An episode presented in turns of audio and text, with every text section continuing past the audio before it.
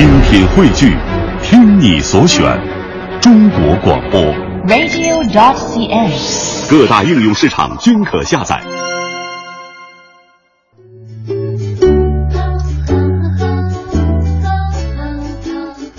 京城文艺范儿，让你的生活独一无二。北京时间的十四点三十六分，这里是每天下午都会陪伴你一个半小时的京城文艺范儿节目，欢迎各位来到我们今天的节目当中。你好，我是盛轩。我是王雪，我又来了。嗯，王雪又来了，而且呢，跟大家预告一下，这几天的节目呢，都是我跟王雪为大家奉上的。对啊，呃，可能熟悉王雪的朋友，或者说这个以前在这个文艺听到过开场 听到过王雪的这个声音的朋友啊，都知道王雪的这个爱好会有很多，比方说特别喜欢出去旅游，特别喜欢这个看书，特别喜欢去这个做一些 DIY 的一些东西，而且呢，特别特别喜欢出去闯一闯啊，这个对世界充满着一种好奇心。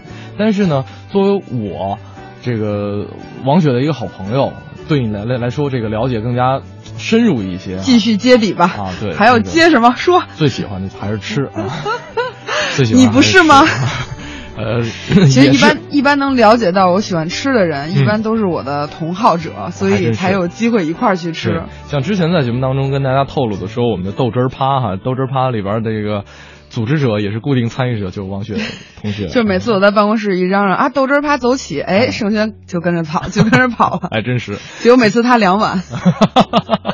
我这我我是一水桶啊。那其实最近呢有一个，也不是最近了，嗯就是现在大家都特别喜欢标榜自己是吃货，呃，包括在微博上啊，在这个微信朋友圈里边有很多 身身材特别纤细的萌妹子啊，大长腿的萌妹子也都说自己是吃货。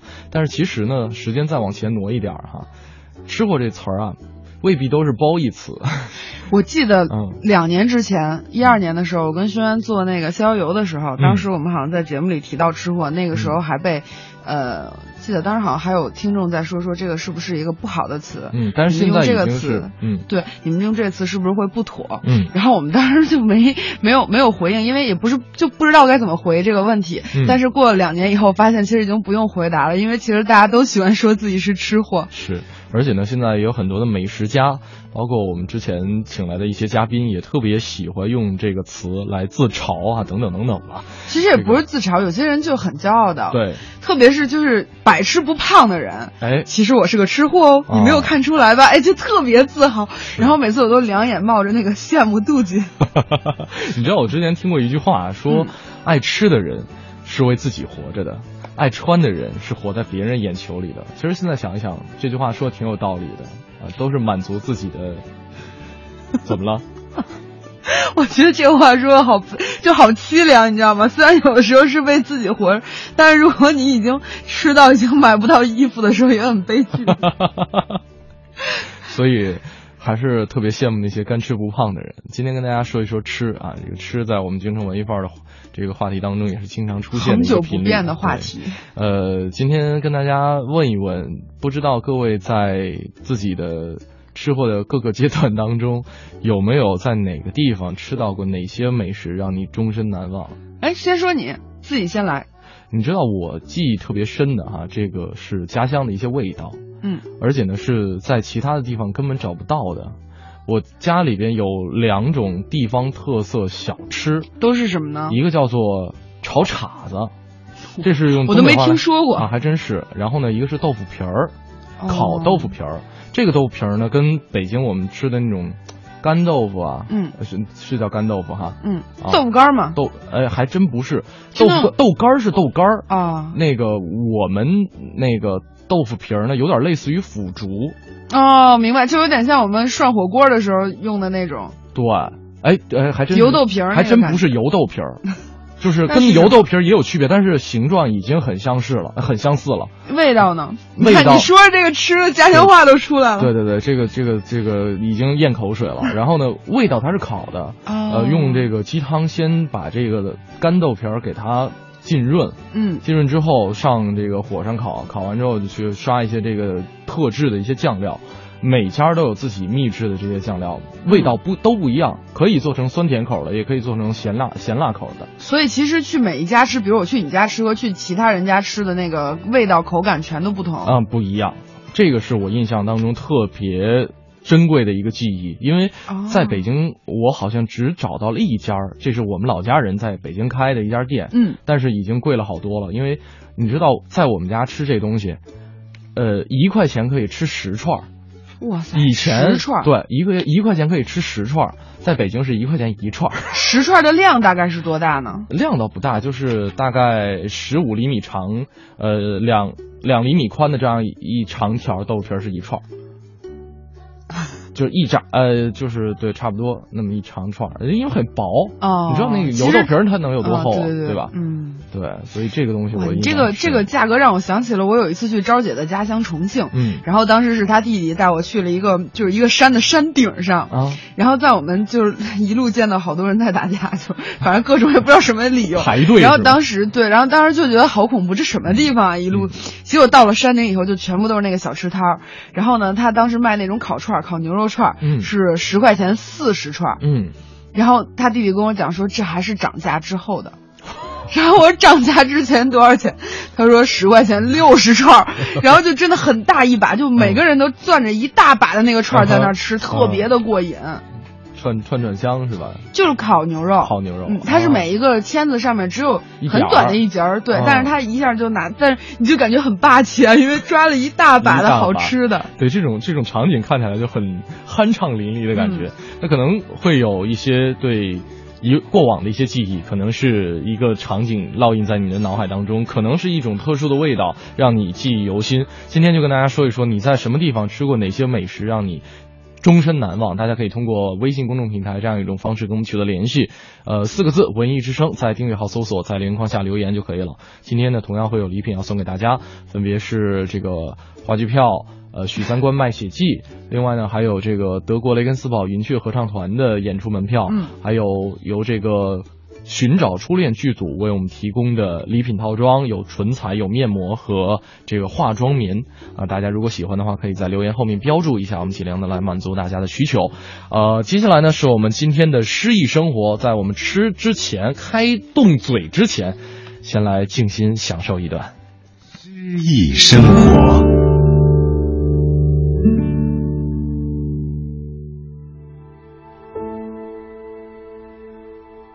我爱着土地，艾青，朗诵，李野墨。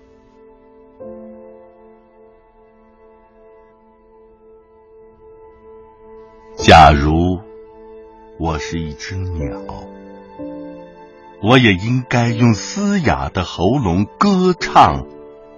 这被暴风雨所打击的土地，这永远汹涌着我们的悲愤的河流，这无止息的吹刮着的激怒的风，和那来自林间的无比温柔的黎明。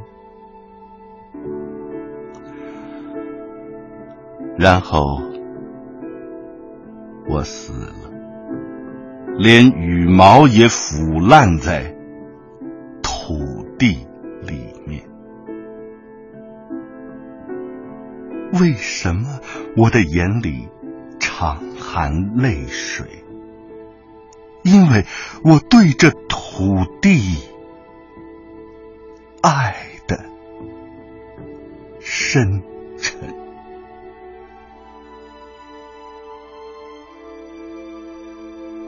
著名诗人艾青的这首《我爱着土地》，写于抗日战争开始后的一九三八年。当时日本侵略军连续攻占了华北、华东、华南的广大地区，所到之处疯狂肆虐，妄图摧毁中国人民的抵抗意志。中国人民奋起抵抗，进行了不屈不挠的斗争。诗人艾青在国土沦丧、民族危亡的关头。满怀对祖国的挚爱和对侵略者的仇恨，写下了这首慷慨激昂的诗。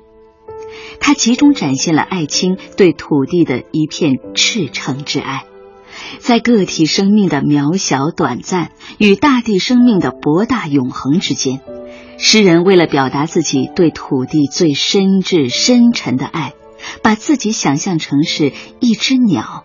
永远不知疲倦地围绕着祖国大地飞翔，永远不停歇地为祖国大地而歌唱，既唱出大地的苦难与悲愤，也唱出大地的欢乐与希望。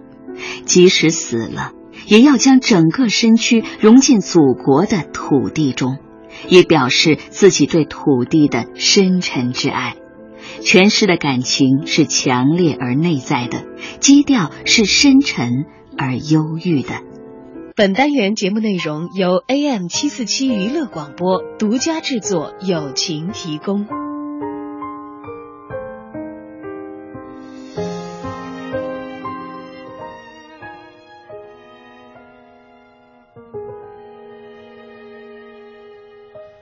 爱小于悲伤，所以我离开；爱大于等待。所以我忍耐，爱重如泰山，所以我希望爱情如鸿毛，所以我感叹，生命如此蜿蜒，是什么在终点？永恒如此抽象，跟不上的时间，都是为了爱你，都是为了幸福。我且行，我且歇，我且沉醉。生命如此蜿蜒，是什么在纠结？永恒转了一圈，剩下谁在身边？都是为了爱你，都是为了自己。蜿蜒不是曲折，只是多看了沿途的五光十色。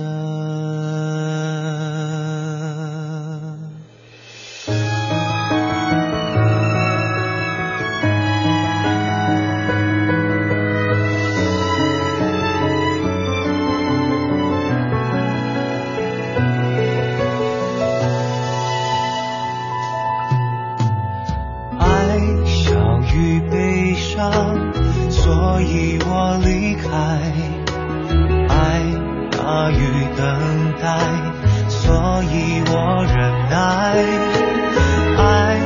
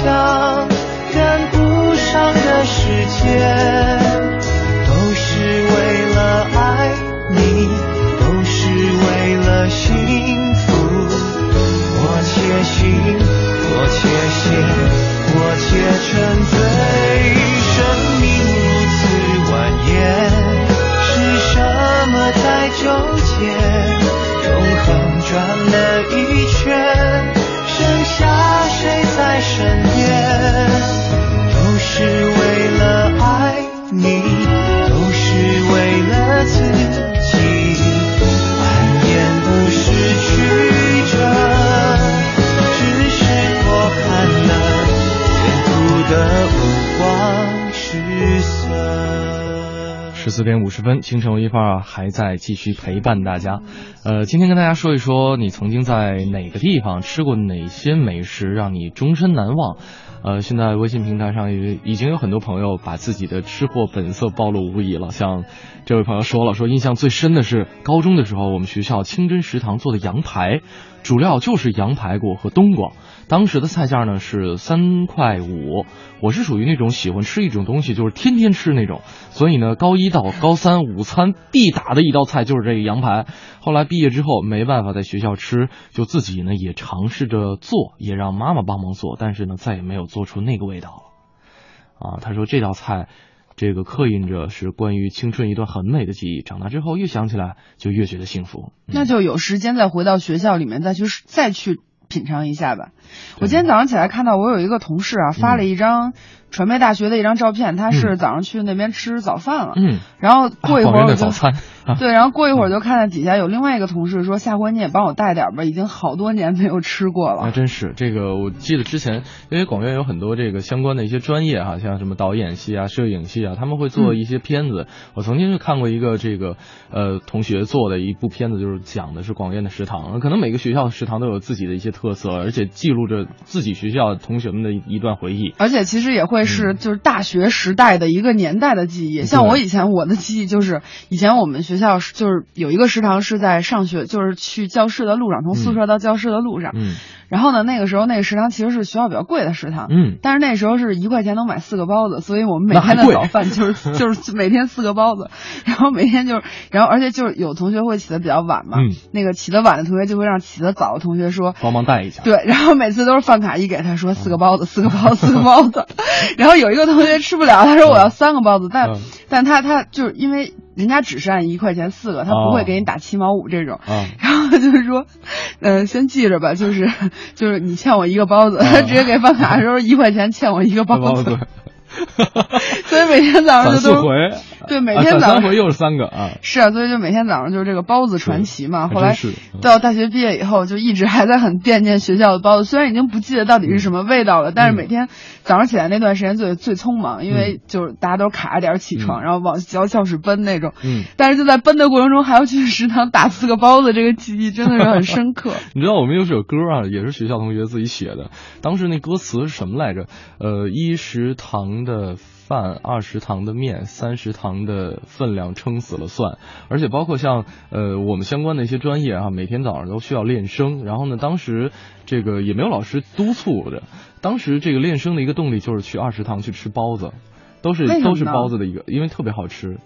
呃，还有这个二食堂的这个肉。天哪，这个画面太美，我不敢看啊！对，然后呢，后来呃，由于二食堂的包子停供了，于是就点儿点点了。其实我想那个就跟大家来描述一下那场景哈，为什么说画面太美？就是他们练声这些人就跟我说说他们上大学的时候，每人找一棵树，对早上起来对着树叨叨叨叨叨跟那说，你也不知道他说什么，反正他就一直在那说。嗯，然后大家可以想一下，左手拎了一袋包子，没有没有，是练完声之后去哦去吃的包子。啊我还想对着树，然后一边吃一边还练，天哪！啊，来看看这个刘这位朋友说了，说要说吃啊，大部分人说的都是自己家乡的吧。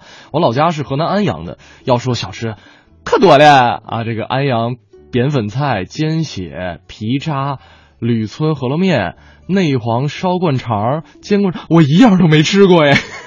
你吃过吗？哎，这煎灌肠跟咱们北京那个炸炸灌肠是一个味道吗？我不那个知道这个，而且北京那灌肠其实里边是那个哎，我给大家推荐一北京的灌肠吧。啊这个吧还特别特别就不好找，这个人、啊快说快说，嗯啊，他是在哪儿？他是在那个那个那个鬼街，但是是一个、是一个大伯，他推了一车，他就、哦每天就自己家里自己做的灌肠，做完他自己就在路边就炸，炸完了、吃完推着车人就回家了。这个所以你还时间也没固定的时间时间反正就晚上大概六七点钟出摊，然后十嗯十、点多钟就走，就在他们家门口，那房就是他们家房，他就在他们家门口，就是鬼街那卖完就走那段吗？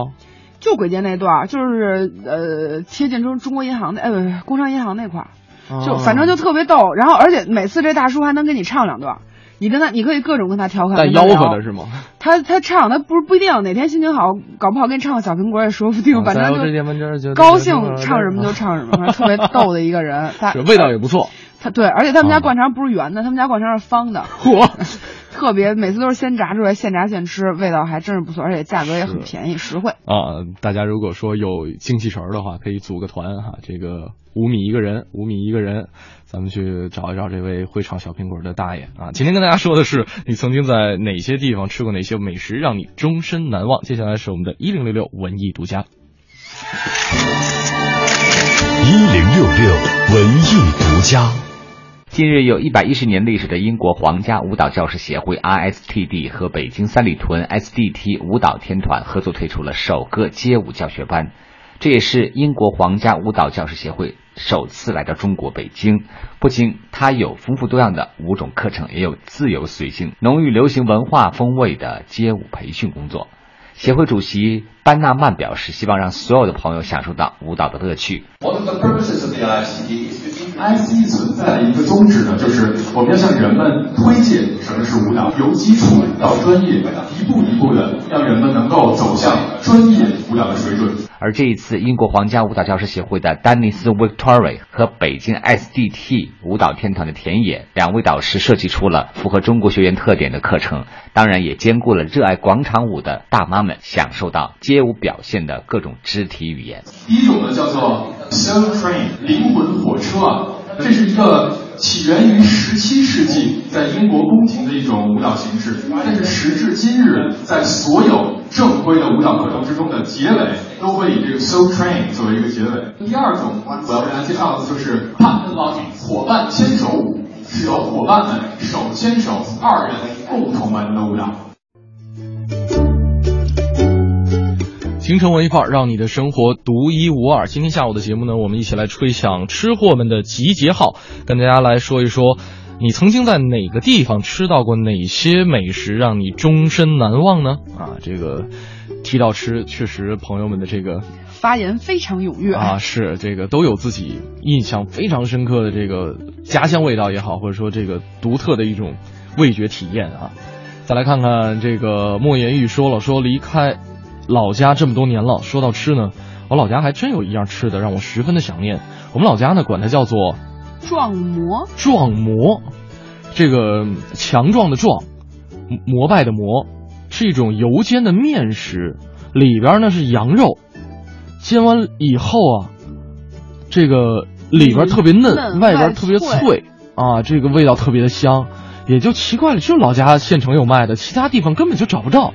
这个小的时候呢是五毛钱一个，现在都涨价到四块了。怎么想起北京？我小时候这煎饼也五毛钱一个，现在都涨五块了，所以你那还涨得少。嗯，哎，你有印象？我们俩去这个巴厘岛的出差的时候，那个、我我唯一的印象是印尼摔饼，印尼摔饼。我唯一你别爆我的料。你看看，你看看，啊、成全不让爆他的料。啊、你不是说吧，说吧，说吧。他自己特逗，人家说这个辣椒你不要吃，然后就在人家说不要吃的一个瞬间，他辣椒已经卡在嗓子里，上也上不去，下也下不来，然后在那直蹦。好吃吗？挺好吃的，挺好吃的。哦，没有，我说那个摔饼挺好吃的。哦，我以为说辣椒挺好吃，但是摔饼真的真的是很好吃。就是我觉得感觉跟刚才这个莫言一说这位朋友分享那个叫什么壮馍，嗯，呃，很像，因为他那个也是油煎的，也是面食，里边呢也是肉。而且他那个他那个那个煎法，他那个锅跟我们的不一样，他是拿油往上泼这个饼。哎，是。然后不知道您家这个是直接就放在锅上煎吗？嗯，如果羊肉饼呗。呃，对，这个您方不方便说说这个老家在哪儿？然后那个如果说有比较好奇心重的吃货朋友们，也可以去探索一下。一竿子就给人支过去了，说不定明天王雪就不来了啊！怎么能这样？跑您老家吃这个撞馍去了。话说昨天晚上我还去了北京一个三里屯那边有一个有一个餐厅，是一个美式的一个烤肉。嗯。然后呢，我觉得他们家的也特好吃，而且量特足。嗯、我们两个女生点了半份儿。重点在量足上了。哦，他家的他家的猪排都是从美国空运的，据说啊。嗯。然后呢，那个那个当时我们俩点了半份儿，就就觉得不够再加这种，嗯、结果完全没吃完，就实在吃不下太多了。嗯。然后就真的还挺好吃的。呃，就是肉质很好。对，它没有一些怪味道，而且它烤的不会就是那种烤糊了什么，它没有，它没有那种怪味。它给你烤好了。它给你烤的刚刚好，然后、嗯、对它给你烤好，然后上上桌这样。嗯。然后它的酱料有很多种，就每种酱料味道都不大一样。嗯。啊，说的我好像饿了。现在几点了？下午这个点儿说吃的，确实让让大家觉得。我猜有些朋友可能现在就是到处在找下午茶。是的啊，这个再来看看。Music 陈啊，他说了，小的时候呢，爸爸经常跟同事一起出去钓鱼，一般呢会在钓鱼前的一天晚上，爸爸会负责买一些菜食回来，供大家第二天来享用。这个时候呢，就会偷偷的每样都尝一点，不知道那些菜我是真没吃过呢，还是因为只能尝一点点的这个限制，当时觉得真的是太美味了。后来呢，一度为他们取消这个钓鱼活动而遗憾不已。这个以前叫什么来着？锅边菜是吗？哎，是哎，好像现在是是这么叫吧？现在是不是我不知道北京怎么叫？吃到？呃，没有，就是说这个，比方说家里做菜啊，我呢就是守在锅旁边，然后拿一筷子，噔蹬一口，就是这意思。我小时候这么干的时候，没少被我妈打。为什么呢？因为有这讲究是吗？我也也不是，反正就是我妈说你吃完人家吃不吃了。啊，哎。那有那种，比方说熟食，在这个菜板上切完了，就摆在那儿，准备装盘的过程当中，别让我眼疾手快的王雪同学啊，就蹬了一块啊。还没有呢，哎，就是有一个挺好玩的一个一个吃的，是我就在离咱台不远，有一民族饭店嘛，就是那个民族什么，就就反正就是在西单那块儿。嗯嗯嗯。然后呢，他们家特别好吃是那甜点，这个这个他，因为据说他那个师傅啊是在日本留学的，嗯，然后回来做一些就是跟日本人学的那些，就大家都知道日本甜点做的都是属于看上去非常精致，然后味道又非常的独特的，就不忍心下口那种的。对，就很萌，很萌。然后他们家有一个东西叫核桃酥，然后真以为是核桃酥，嗯，但是，呃，也不是，就它叫，呃，对，叫核桃酥。然后你以为是真的核桃，它做的跟核桃一模一样，嗯，就是你看上去就是就是那什么，结果没想到一咬，哦，它除了核桃酥里面还有五仁馅儿，哦，就所以它就就是很那个什么，特别像我们那个。这个这个这个吃的那种核桃，就是看上去就是一核桃，对，然后打开，结果一吃，它外面是酥的，里头是馅儿，而且就我发现，就好多日本人都会这么做。我之前在网上看过一视频，是一个草莓，他是把草莓加上奶油，加上加上奶酪，然后加上呃各种的香料、糖啊什么的，把它重新做完了以后，然后搁在一个就是薄薄的那种就是用米浆做的膜里面，然后最后把它又还原了一个草莓的形状，一模一样。但是那个味道层次，这个算是分子料理吗？也不算，其实现在北京就真的有分子料理吗？就可能我听说过有这个做分子蛋糕的，不是雕爷牛腩就在做吗？啊分子料理，啊、但是但是好像做的特别出彩的。哎，你其实会发现这种创意菜现在特别的流行，特别的多。像刚才这 K C D 也说了，嗯，这个自打我学会冲杏仁霜之后，每天都在自己冲着吃。那这两天呢，这个在实验自制咖啡味儿的杏仁霜，味道不错。哎，说到这杏仁霜，给大家推荐一个小做法哈，就是就是我我发现。呃，杏仁豆腐，大家可能好多人都爱吃哈，就觉得可能还不是特好做，就怎么做啊？这个其实特简单，就是大家可以到一些呃专门卖西餐的那些呃，就是就卖那种西料吧，就是那种东西。西料，西料是什么东西？就是做西餐的做做甜做甜品、做蛋糕的那种那那个材料的地方，它有一种东西叫吉利丁片，它可以用冷水就是。凉白开，把那个吉利丁片给它化开以后，然后把它放到那个杏仁露里面，然后呢，再把它搁冰箱里冷藏，就变成杏仁豆腐了。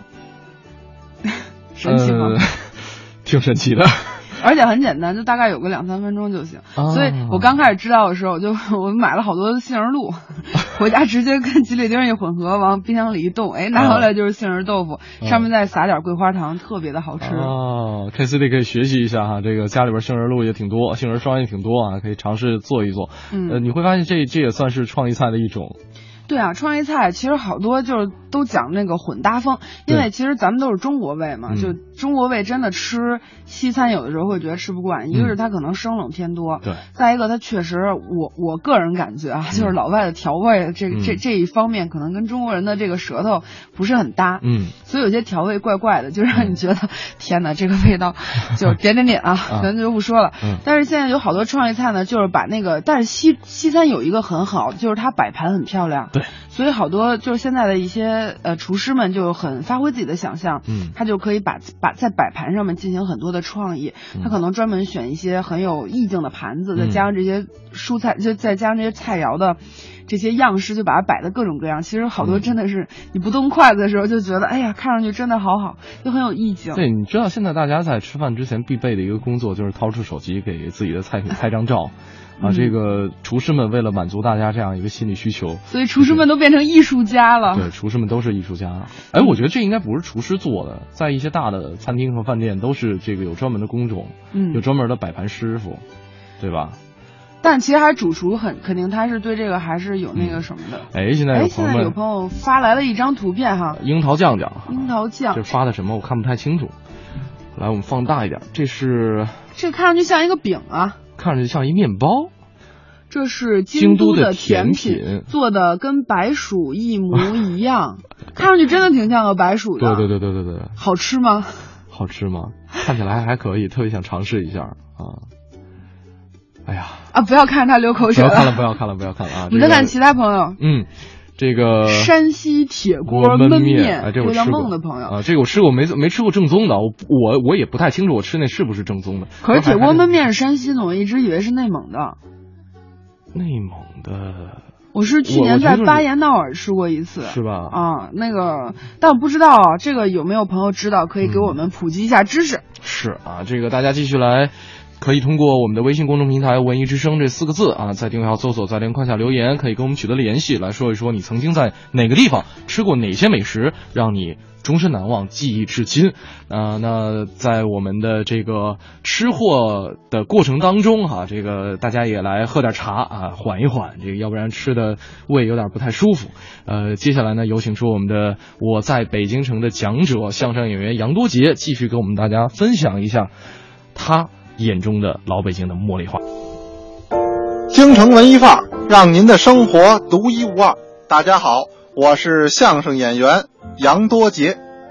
昨天啊，多杰继续给您聊了聊，很多茶品在北京城不招人待见，像现在流行的红茶、普洱茶、黑茶啊，包括绿茶在内，北京人都不买账。那北京人啊，是不是就不爱喝茶呢？您这观点还真不对。想当年北京啊，这茶庄不在少数。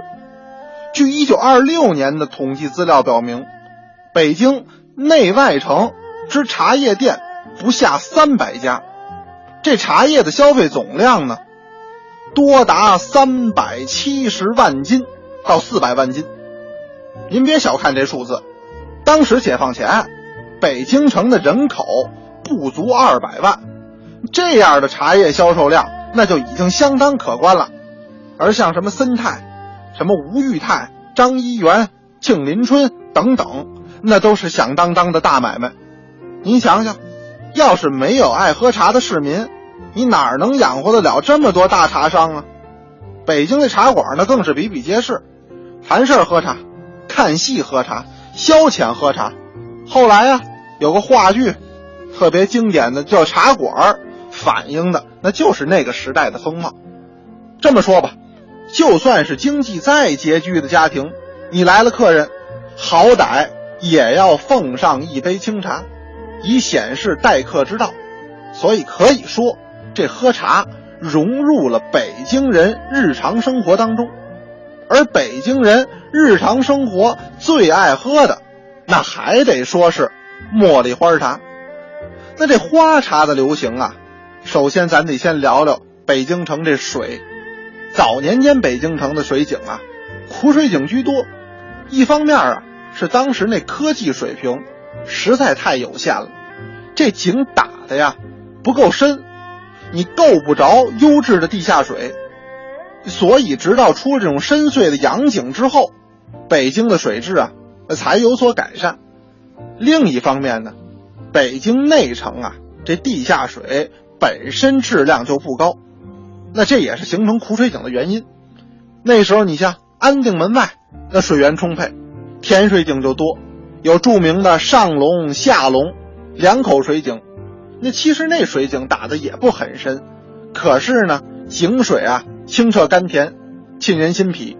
俗话说呀，响鼓是不用重锤。其实这好井啊，也确实不用深挖。您现在到安定门。还有这上龙小区、下龙小区还都在，也就证明当时啊那个水井的存在。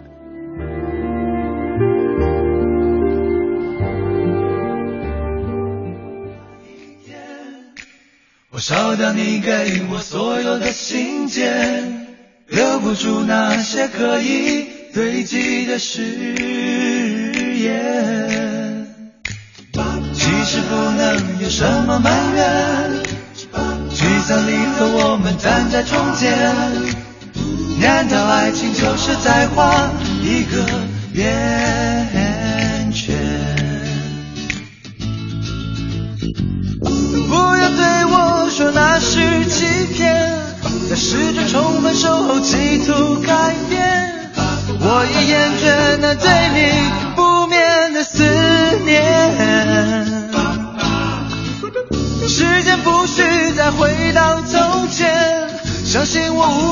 远在你身边，我已厌倦那对你不眠的思念。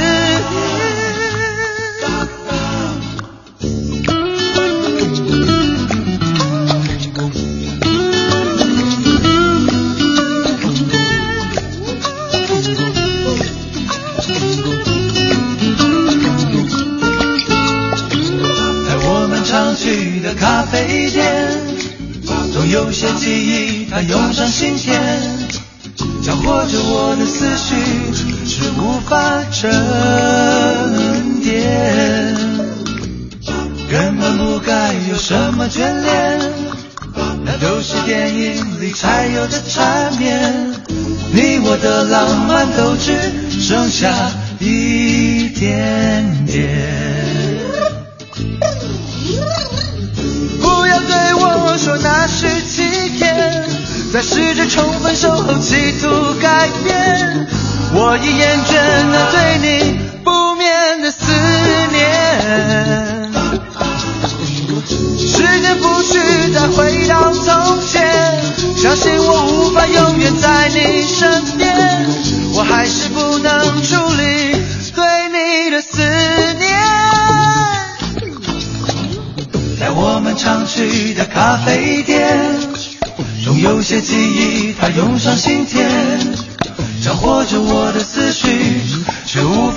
法沉淀。根本不该有什么眷恋，那都是电影里才有的缠绵。你我的浪漫都只剩下一点点。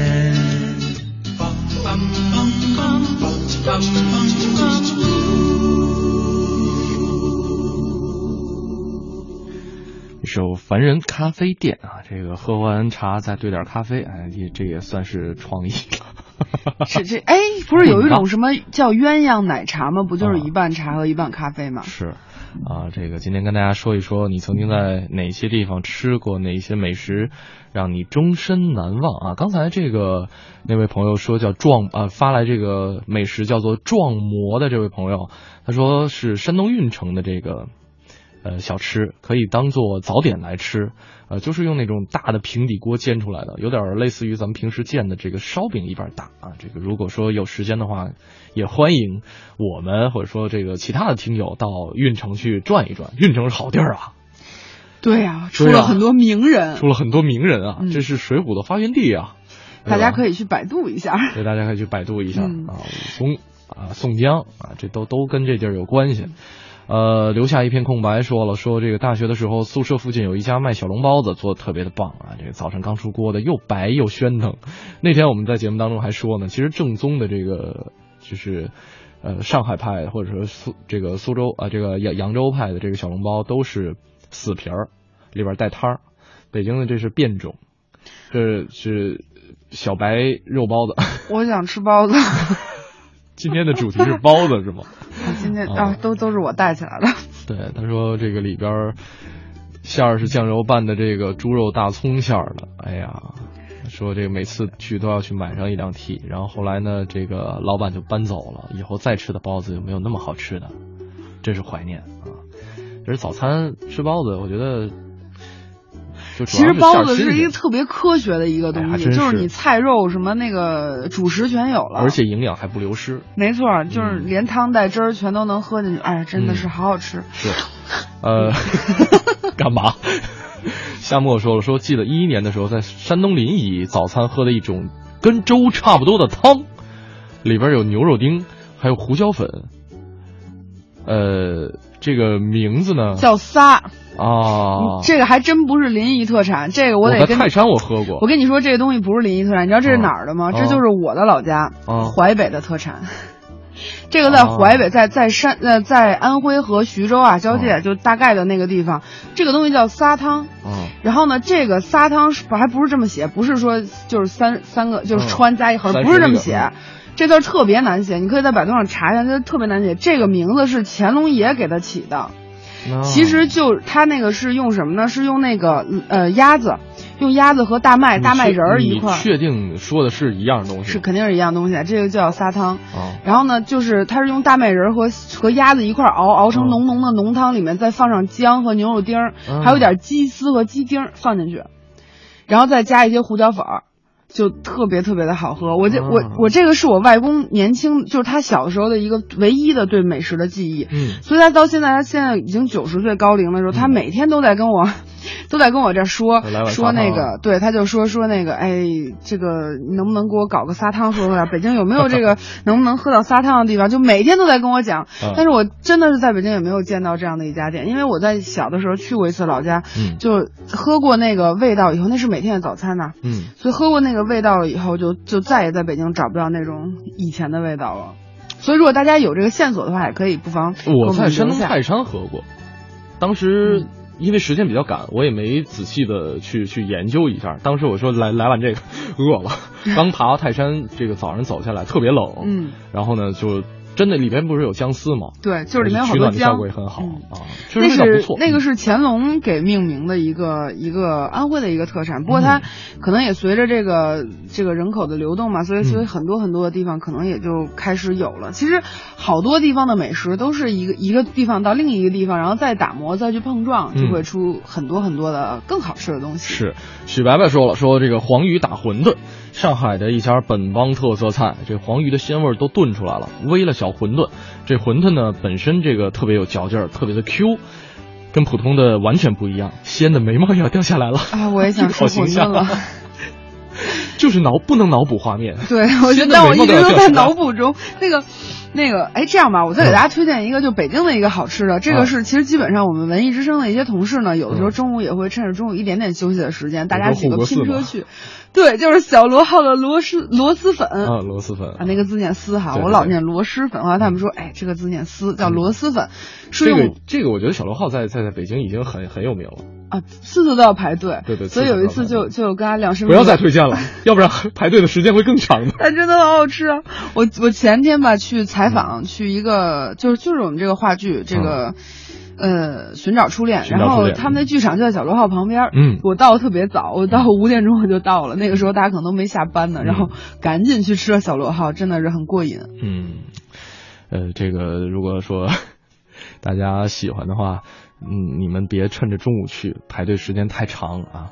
这个，哎，清风一笑说好像跟我说的是一样的啊，胡辣汤，胡辣汤是河南的，胡对，嗯胡辣汤是河南的，这个味道不一样，味道差很多。但那个胡辣汤跟那这个味道撒汤撒汤撒汤没有那么辣，撒汤就是靠那个那个那个姜丝的姜丝的味道会更浓一些，胡椒粉没有那么的浓。对胡辣汤可能是这个，呃它里面有胡椒啊，然后但是胡辣汤是拿牛肉汁儿熬的，嗯撒汤是拿那个是鸭骨和鸡骨熬的，好像。嗯嗯，呃，大家来说一说，这个你曾经在哪些地方吃到过哪些美食，让你记忆犹新呢？可以通过微信公众平台跟我们取得联系。戒掉爱情，整个世界都是你。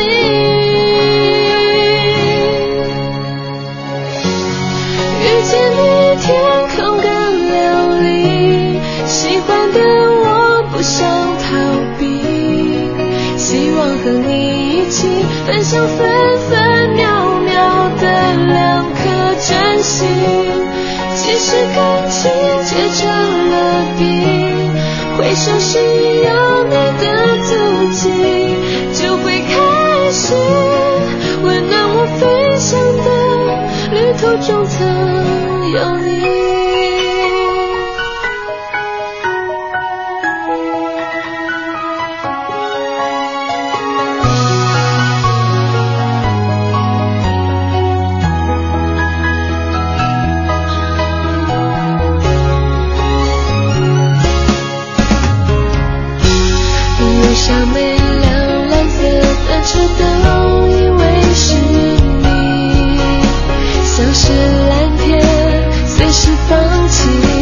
现在只想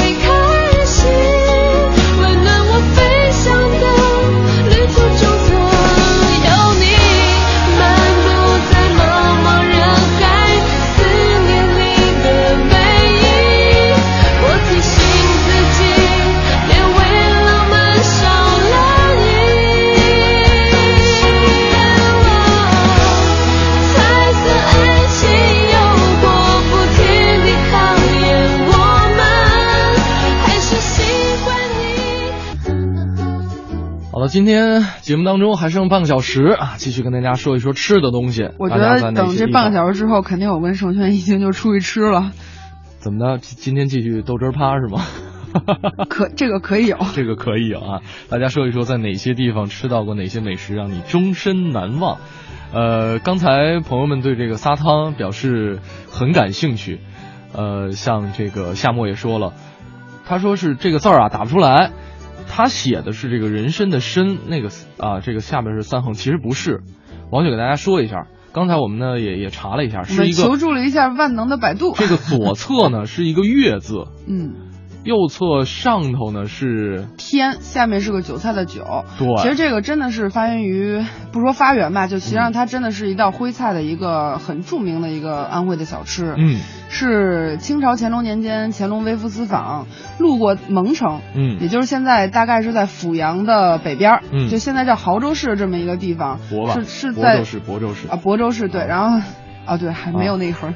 然后呢，就是正好是在那那个那个地方住宿的时候，就是偶遇了一个一个这个这个店主，然后他们故事了啊，对他们他们用鸡汤炖煮了这样的汤，所以可能就是乾隆皇帝他这辈子觉得最好吃最难忘的美食哟。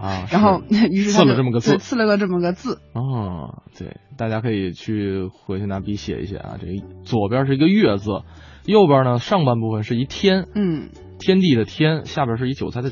然后这个好多简写就简就写成那个就是撒手的撒呀，或者是像那个刚才这个朋友打的就是三啊，那个三差不多的那个字。清风一笑说：“胡辣汤不是我们山东的吗？胡辣汤真是河南的。”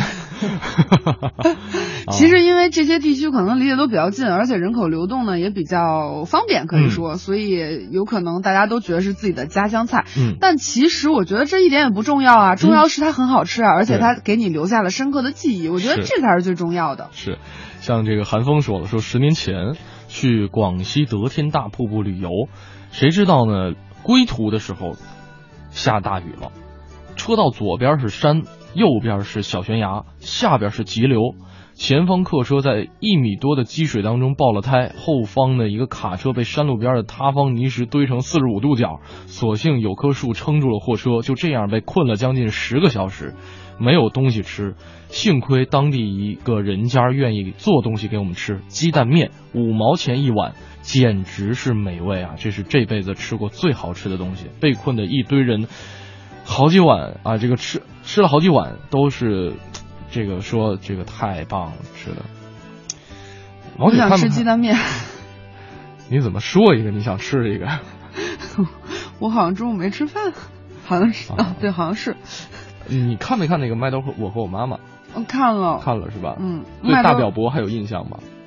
啊，不记得。李云迪配音的那个大表伯，不记得了。就是麦兜说他妈妈去要这个是是上天，就是那个坐坐航天飞船的时候，他妈妈曾经把他托付给大表伯来这个怎么说寄养一段时间。然后呢，他眼中的大表伯是一个非常奇怪的人，出去摆摊儿卖面。但是呢，他摆的摊儿的地点都是在荒无人烟的地方，可能几天都看不到一个人。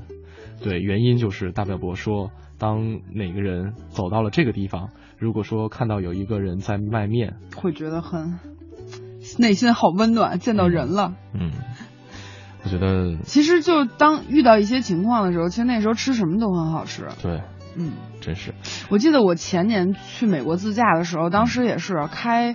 高速开了得有开了八九个小时，然后忽然走错路了，好像。嗯。但当时也是一个荒无人烟，也没有人。碰到大然后不，然后终于碰到一个中餐厅。嗯。然后呢，当时其实已经那个时候已经大概夜里十点钟，都已经打烊了。嗯。但是我们就就是停停在那儿，然后那个老板都已经开始收东西了。嗯。就是已经那也是一个把费就是自助嘛，他都已经开始收他的那些东西，其实没什么可吃的。然后后来，那老板看到我们，然后那天也是下着大雨，然后看到我们就是一身湿淋淋的，然后就是饥寒那种感觉。那老板就给我们一人做了一碗酸辣汤，我觉得那真的是我那一年喝的最好，真的是最好喝的酸辣汤了。嗯，那我们在这个时候特别希望有一碗温暖的汤也好，饭也好，面也好，摆在我们的面前。我饿了，又饿了。啊，再来看看这个傅渊说了，说小的时候呢，跟邻居家的一帮野孩子啊，去这个别人家菜地里边挖芋头，然后呢把木头埋土里，弄了一堆干木头在上边，这个生起火，然后呢就是啊把芋头埋土里，他打的是这个把木头埋土里，把芋头埋土里头，就是有点类似于这个叫花鸡那种做法，啊上头是生火在那玩儿，然后之后把这芋头刨出来吃，简直是毕生难忘啊！可惜啊，就做了这么一次，好像。这个小时候都有类似的，对，好像小的时候都有类似的一些经验。啊，这个以前我们去掰过苞米，这个玉米啊。我记得我小的时候，我那我那时候在嗯我在北大念的书嘛，然后那个时候我小时候。放学回家就看有一些北大的学生就在地上挖，我我之前那时候上北大附小回家路上，我就问他我说哎你们挖什么呢？他说没有，我就挖一坑。我说你挖坑干嘛？然后他就从兜里掏出一白薯，现在大家也叫红薯，然后说我要把这个给烤了。然后我就真的是我大概五点钟下课放学嘛，然后就一直看他烤到了八点钟。才烤熟是吗？然后那时候我真的好饿，但是我就眼巴巴的看着他一个人把那个红薯吃掉了，然后我就特别无聊的回家了。真是好奇害死猫啊！但是觉得就一直没有吃到那个味道，然后至今仍然觉得非常的香。今天回家之后，你也可以在家院里头挖一坑啊，烤烤白薯，看有没有其他的小朋友过来说：“阿姨你在干什么？”但是我怕然后就没有然后了，你知道吗？啊，今天跟大家说一说在哪儿吃过哪些美食让你终身难忘。接下来是我们的 Time Out 推荐。Time Out 推荐，负责一切享乐。Time Out。大家好，非常高兴与您重逢在今天的 Time Out 推荐板块。今天杂志的副主编黄哲带着有一点点感冒的声音，为您推荐一款养生锅，也因为是我也很需要。曾经有过一个世界上最爱喝汤的地位的排名，荣获第一位的是咱们的宝岛台湾。如今呢，台湾的养生锅物第一品牌的龙贤居入驻侨福芳草地商场。随着温度的下降，看着出自宝岛同胞手中的热汤，你有什么理由让人拒绝食用呢？台湾的汤呢，不同于港式的煲汤，也不同于北京人在家常喝的西红柿鸡蛋汤。相对于小火慢煨的广式老火靓汤。龙贤居带来的台湾鸡汤是蒸出来的，所用的时间呢也相对短了许多。其一是台湾锅物特点也是如此，求的是清汤不浊，因此呢不宜烹饪过久。再一个呢是已经钻研了鸡汤熬制二十年的高老板了，认为市面上的其他的鸡汤都熬得过头了，功效呢随着长时间的烹调而减少，因此就拿最受台湾女性喜欢的四物鸡汤举例。上桌前只需要数分钟熬制，一道具有调经补血的台湾风味汤就出炉了，并且呢，四物鸡汤的鸡肉来自于完全无污染的飞雪鸡，切至一寸厚，出锅之后鸡汤干净，肉质鲜嫩。但是这款四十五元的四物鸡汤中还包括了当归、白芍、熟地和川穹四味药，因此呢，对于不喜欢中草药的食客来说。多少是有些挑战性的。你要想一品飞雪鸡的鲜嫩，又想绕开药膳的味道，另外一款养生招牌汤——凤梨苦瓜鸡汤，可以成为冬日里甚至一年四季里都惦记的味道。里面台湾的白玉苦瓜，清苦又脆，水分充足；进口菠萝的酸甜正好冲淡了苦瓜的苦味，加上了鸡肉自身自带的甘甜，味蕾肠胃都能感受到来自。台湾海峡那样的温暖，而考虑到现在年轻人求速求质的快节奏生活，龙贤居还想出了一个人也可以喝的养生汤的理念，因此单身食堂也不怕没汤喝了。不但汤鲜美，各种小吃也是透着浓的化不开的台湾味儿。开胃三小碟，由鸡卷、鸡丝芦笋和台湾米雪糕组成，每吃完一款都意犹未尽。也只要二十六元而已，而要吃外酥里嫩、极其入味的盐酥鸡，这儿啊有台式三宝。除了这些之外，甜品、饮品的原材料也都多出自台湾。这样一来，无论是手中热汤还是可口的饮品，都流露着正宗的宝岛风，更透着龙贤居的用心与专一。而这家台湾第一养生锅登陆京城的大本营就是。朝阳区东大桥路九号，侨福芳草地购物中心地下二层，人均消费大概七十元。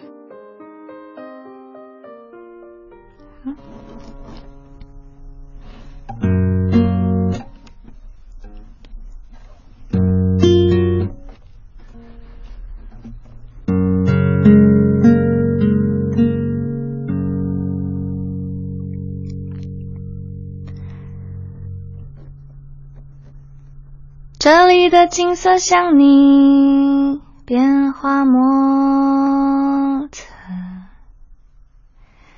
这样的午后，我坐在九份的马路边。这里的空气很新鲜，这里的感觉很特别。仰望这片天空，遥寄我对你的思念。窗外的星空像你心笑不眠。这样的午夜，我坐在九份的咖啡店。街道有点改变，这里的人群喧闹整夜，望着朦胧的海岸线，是否还能回到从前？昨日的春，今天的事情想你，而你也早已不是你。我的心是一杯调和过的咖啡，怀念着往日淡薄的青草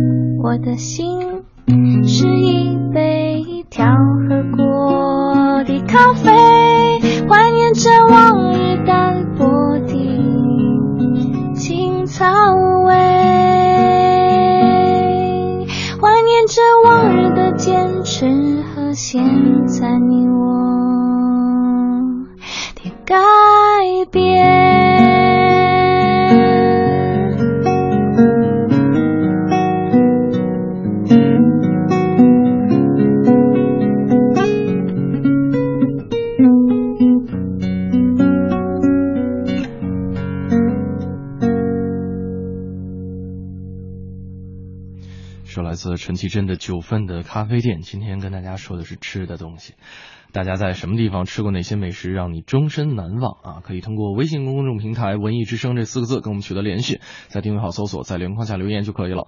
另外呢，今天会有这个礼品要送给大家，是话剧《许三观卖血记》的门票两张，另外还有德国雷根斯堡云雀合唱团的这个音乐会的门票两张，还有我们由这个。呃，寻找初恋音乐剧的这个剧组提供的礼品套装，包括唇彩、面膜和化妆棉。嗯，来看看这个 M John 啊，他说了，说第一次吃到地三鲜的时候，就觉得我白活了十八年，不至于吧？地三鲜真的很好吃，因为我是土豆爱好者。哎，还真是啊，这个土豆、茄子和青椒，青椒啊，哎，你会发现其实特别简单的食材。就会和他们的味道很搭，对，所以其实我我经常会问朋友说，如果你吃地三鲜的话，你会剩下哪一种？嗯，然后一般我剩青椒，我剩青椒。看来大家都是喜欢吃茄子跟土豆，青椒比较不受欢迎，但是它的颜色很好看。对，但是你知道地三鲜，就做做地三鲜的一个秘诀就是多放油，因为土豆和茄子都特别吃油，特别吃油，是，而且特别有意思的一点就是土豆和茄子和青椒都是这个茄科的植物，是吗？对。茄科的。啊，这三种我们家都在种，是吧？茄科三杰嘛，传说中的茄科三杰就是他们了。对，所以，嗯，我记得之前是听谁给我讲有一个顺口溜，叫 “yo yo check now”。对对对对对对对，放油放油切克闹。对对对，确实是，而且油越多越香越好吃。虽然感觉不大健康嘛，但是确实非常好吃。是。还有刚才我们听那首歌里说的九份，九份是台北的一个，就是台北附近的一个地方，是一个老街。嗯。大家都知道，到台湾就是基本上就是吃吃吃吃吃吃吃，逛逛逛，吃吃吃，就是这种。逛吃逛吃逛吃。对对对，然后，然后真的是那个台湾好吃的就。基本上你从早到晚，如果你不停的吃，基本上都不会吃到重样的。嗯，就各种的酱料。你刚从台湾回来？对啊，各种的酱料，各种的有。然后，哎，你在台湾这段旅行为期大概一周的时间，啊，然后有没有让你这个印象深刻、永生难忘的美味？我我我想说的是，只留下了一种味道，就是甜。我觉得台湾东西真的好甜，就每种东西吃完都觉得甜，然后就辣辣的吃完还是甜。吃到最后就剩甜，然后回来以后一查，就刚体检完，那血糖就高了，不知道有没有关系。但是想说的是，还是很好吃。基本上每一餐吧，就随便找个，其实刚开始可能还在网上查，后来就连查都不想查了。嗯，因为反正都还挺好吃的。就是随便走。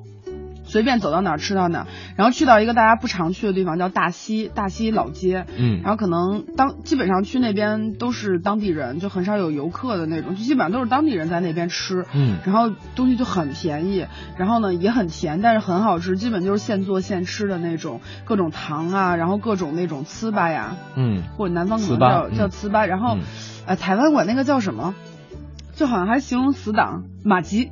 马吉，马吉，对，就那个真的很好吃，很好吃。然后就每一家做的味道又都不一样，你隔隔三步五步吃到的那个味道都不一样，但是还是挺好吃的。就我是特别难以忍受，一条街每一样小吃都很棒，而且每一家都就是连离着很近，然后你看上去又很相似，但味道又微有不同。嗯，你用心品尝的话，会品尝出来区别的。对，而且价格又不贵，就一路买一路吃，一路买一路吃。就是如果说行程太短的话，真的有点吃不够。嗯，所以基本上就就在台湾旅行是，基本上你不用担心吃的问题，基本上每一家都会都会都会不会让你失望吧？就只要有一个标准就可以了，就看人多就行。嗯，我还经常去挑人少的，因为我有时候不大想等啊。可是人少的也很棒。对啊。特别是就，所以这个我们的，比方说去异地去寻找美食这个方法，就在台湾就失效了。对，基基本上你也就不用说一定要做功课，然后一定要去找那人多的，基本上每一家都还挺好吃的，就看你喜欢喜不喜欢那种甜甜的味道了。但我还是比较喜欢吃甜的。嗯，呃，最后还有还有一点点时间来看看朋友们的留言吧。嗯，这个清风一笑说了，说小的时候吃的这个炸香椿特别的好吃。我也爱吃啊，这个我还真是来了北京。叫香椿鱼儿。香椿鱼儿啊，就是新鲜的这个香椿，裹上鸡蛋面糊糊啊，这个往油锅里边一放，滋啦啦啦啦。而且我为了吃香椿鱼，还专门在我们家屋后种了一棵香椿树。结果没想到种在了背阴的地方，现在那个树比房子还高。就不知道怎么每每年一接到香椿的时候，不知道怎么去摘香椿叶。站房顶上去呗 啊！六楼呢？六楼呢啊，这个他说香味儿就出来了，伴着柴火的香味儿。哎呀，关键是柴火，关键是柴火，嗯、柴火那味儿真是。然后香椿炒鸡蛋也是那柴火味儿一出来，嗯，这个这个叫什么镬气是吧？锅的味儿，啊，锅气，锅气，对，真的，一出来就。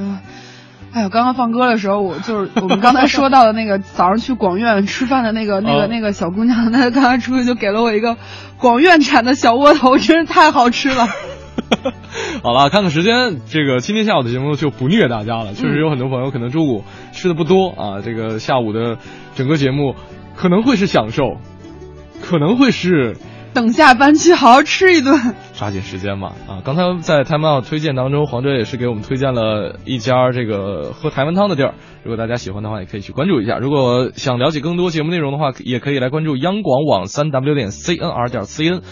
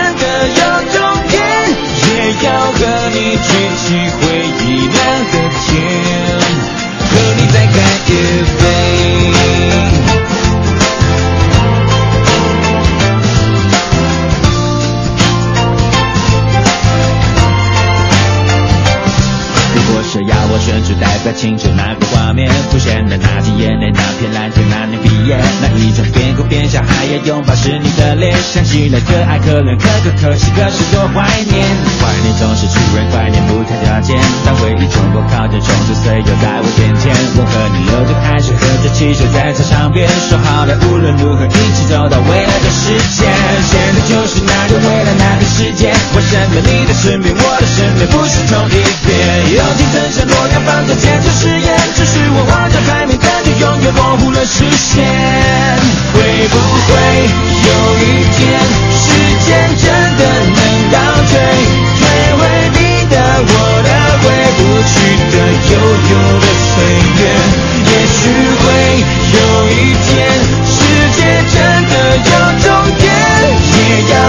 一举起回忆酿的甜，和你再干一杯。